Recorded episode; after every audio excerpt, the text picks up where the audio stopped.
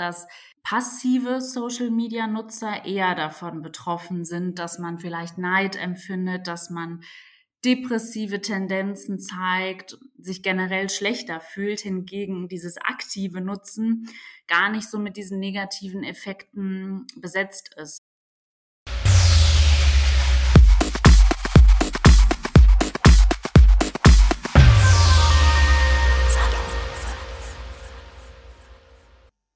Hi, ich bin Salon 5 Reporterin Nasra und ich bin hier mit einem Gast. Möchtest du dich einmal vorstellen? Ja, vielen Dank, liebe Nasra. Ich bin Angelina.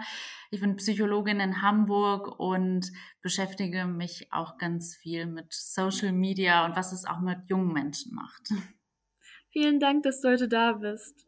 Dankeschön. Ich freue mich auch, dass ihr mich dazu eingeladen habt. Zu meiner ersten Frage. Du schreibst ja im Moment eine Doktorarbeit. Worum handelt es sich eigentlich?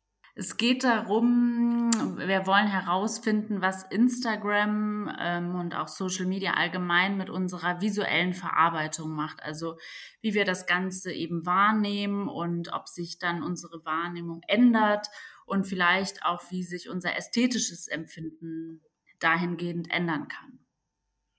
Ähm, warum ist es deiner Meinung denn wichtig, dass sich äh, PsychologInnen oder PsychotherapeutInnen sich mit Social Media auskennen? Es ist insofern wichtig, weil das unfassbar viele Menschen nutzen. Also alleine Instagram hat über eine Billionen, also eine Milliarde Zuhör äh, Zuschauer oder Nutzer, wenn man es so möchte, NutzerInnen. Und ich glaube, dass das ein ganz großer Bestandteil von vielen, vielen Leben ist, von vielen Alltagen. Und es geht auch so ein bisschen in die Richtung, dass auch Psychologinnen sich das zunutze machen. Und es gibt ja auch so schon einige Apps, Healthcare Interventions, wo man sagt, okay, ähm, das kann man auch nutzen, dieses Medium. Oft wird ja Social Media mit negativen Seiten in Verbindung gebracht. Zum Beispiel der jetzige That Girl Trend. Wie hast du das beobachtet? Vielleicht hattest du eine Patientenstory über sowas oder wie denkst du, wird es sich auf die Menschen psychologisch auswirken?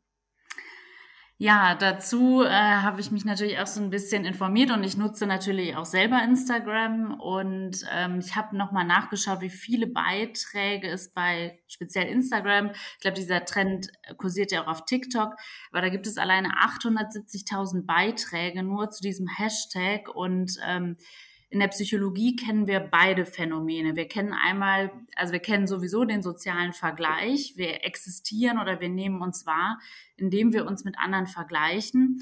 Und es gibt einmal das Phänomen, dass ich mich aufwärts vergleiche, also dass ich dann sage, okay, ich werde vielleicht nie so schön werden, ich werde nie so sportlich werden wie alle anderen auf Instagram oder Social Media und es gibt aber auch das andere, dass ich sage, hm, ich bin schon hübscher oder ich bin schon besser oder ich habe schon einen besseren Alltag. Und dieser That Girl Trend zeigt ja auch so ein bisschen eine Routine, dass man so Sport macht, dass man sich gesund ernährt, dass man seinen Job perfekt hinbekommt. Und ich habe mir im Vorfeld natürlich auch so ein bisschen Gedanken gemacht und habe mir überlegt, dass das schon etwas darstellt, was uns Menschen gut tut also wir lieben Routinen, das gibt uns Sicherheit und auch eine Form von Kontrolle.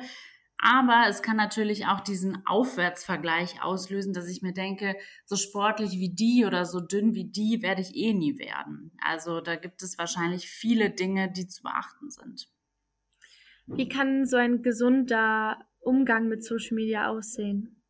Ich denke, es ist wichtig, aufgeklärt zu werden. Also meiner Meinung nach sollten da auch viele Experten zusammenarbeiten, Eltern, Schulen, Psychologen, Ärzte, Medienexperten, dass man aufklärt und sagt, okay, fast jedes Foto ist bearbeitet. Eltern sollten auch darauf achten, dass ihre Kinder auch noch in einem Umfeld aufwachsen, was offline stattfindet.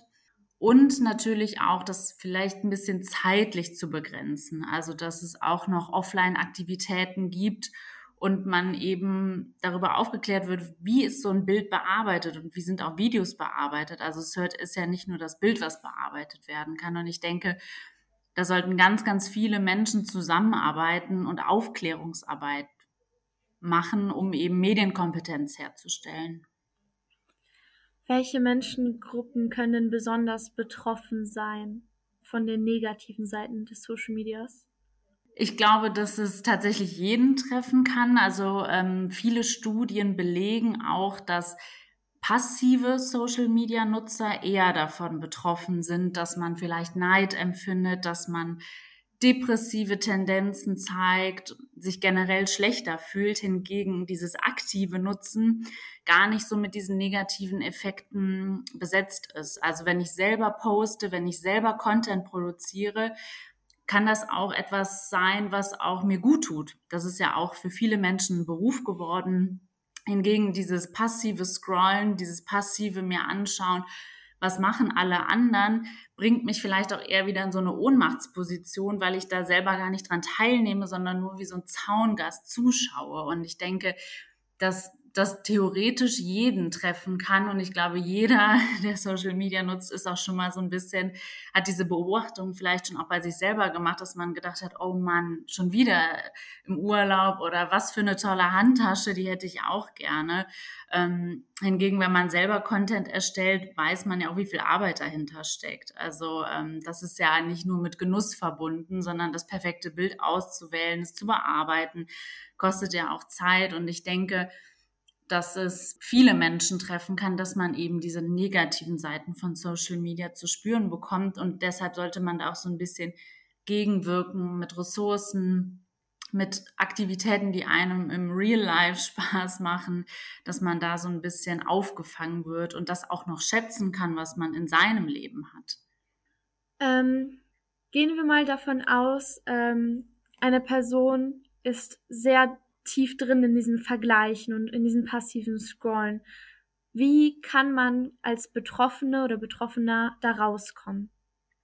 Ich glaube, wichtig ist auch, dass man sich erstmal darüber bewusst wird. Also, dass ich selber merke, okay, hier geht es gerade in eine falsche Richtung. Das kann auch schon das Schwierigste sein, dass mir das selber bewusst wird, dass ich ähm, vielleicht stundenlang am Tag damit verbringe, dieses Scrollen. Meistens passiert das ja auch vielleicht abends vom Schlafengehen im Bett. Ähm, da ist es, glaube ich, auch wichtig, dass man das vielleicht auch mit so objektiven Maßen mal sich anschaut. Also ich meine, Apple und wahrscheinlich auch alle Android-Nutzer kennen dann diese Screen Times, die einem sagen, okay, so viel habe ich schon mal am Tag mit Social Media verbracht. Natürlich kann man diese Sperren auch wieder wegdrücken und sagen, okay, ist mir jetzt egal, ob ich meine Zeit erreicht habe. Aber das könnte so ein erster Hinweis sein. Erstmal gucken. Ich merke das jetzt auch erstmal, dass ich so viel Instagram nutze und dann vielleicht auch sein Umfeld mit ins Boot holen, dass man Freunden und Familien Bescheid sagt oder die sprechen einen vielleicht auch drauf an und sagen, okay, ich finde, früher haben wir uns viel öfters in der Woche getroffen ähm, oder du hast gar keine Lust mehr, dass wir irgendwie abends was machen. Also dass man da guckt, dass man auch irgendwie so ein bisschen so ein paar Kontrollparameter in seinem Leben hat, die irgendwie einem Bescheid sagen und dass man auch selber andere kann man eher, glaube ich, schwerer irgendwie ähm, betrügen, in Anführungszeichen, als sich selber. Also man selber ist ja dann schon mal so, dass man sagt, ja gut, dann komm, dann scroll ich jetzt noch mal eine Stunde oder bin noch mal eine Stunde am Handy, aber andere Leute dann zu versetzen oder ähm, gegen eine Abmachung zu handeln, das ist, fällt uns Menschen schwerer, als sich selber zu betrügen. Gibt es denn eigentlich Studien, die beweisen, dass Social Media über die ähm, Jahrzehnte uns mental kranker gemacht hat?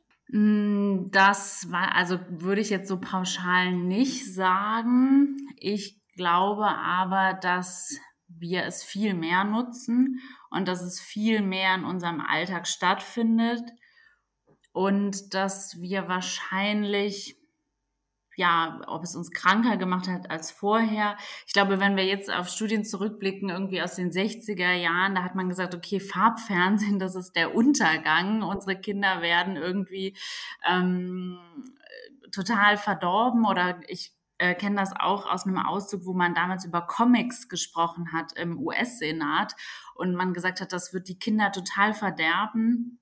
Und ich glaube, es gibt für jede Zeit gibt es so ein eigenes Medienphänomen. Ob es uns wirklich kranker gemacht hat, ich weiß es nicht. Aber ich glaube, diese leichte Zugänglichkeit Das ist der Unterschied, den es vielleicht vorher nicht so gegeben hat. Nicht jeder hatte damals einen Fernseher, ähm, aber Social Media ist ziemlich leicht verfügbar und ich könnte mir vorstellen, dass es dann vielleicht ein bisschen häufiger auftritt, dass man sagt, okay, ähm, ich rutsche da in was rein, in was ich gar nicht reinrutschen wollte.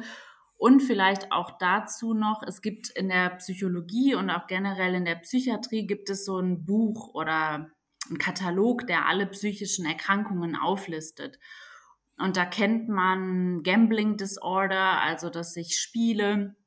Und es gibt noch andere Verhaltenssüchte. Also ähm, es gibt auch ja vielleicht eine Sexsucht, das würde man dazu zählen. Aber Internet Disorder gibt es ist noch nicht aufgelistet.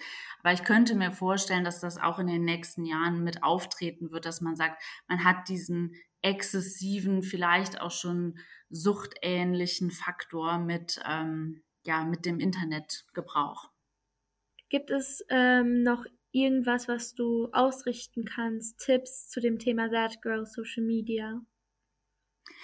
Ja, ich würde den jungen Menschen da draußen gerne mitgeben, dass ähm, man sich immer wieder bewusst macht, dass das Internet oder das, was da dargestellt wird, vielleicht eine Inspiration sein kann. Also es muss ja nicht immer nur schlecht sein. Ich finde solche Routinen und so einen tollen Tagesablauf zu haben gar nicht so schlecht. Also das äh, empfiehlt man auch vielen Menschen, die sich vielleicht gerade in der Krise befinden, dass man sich an so eine Routine hält.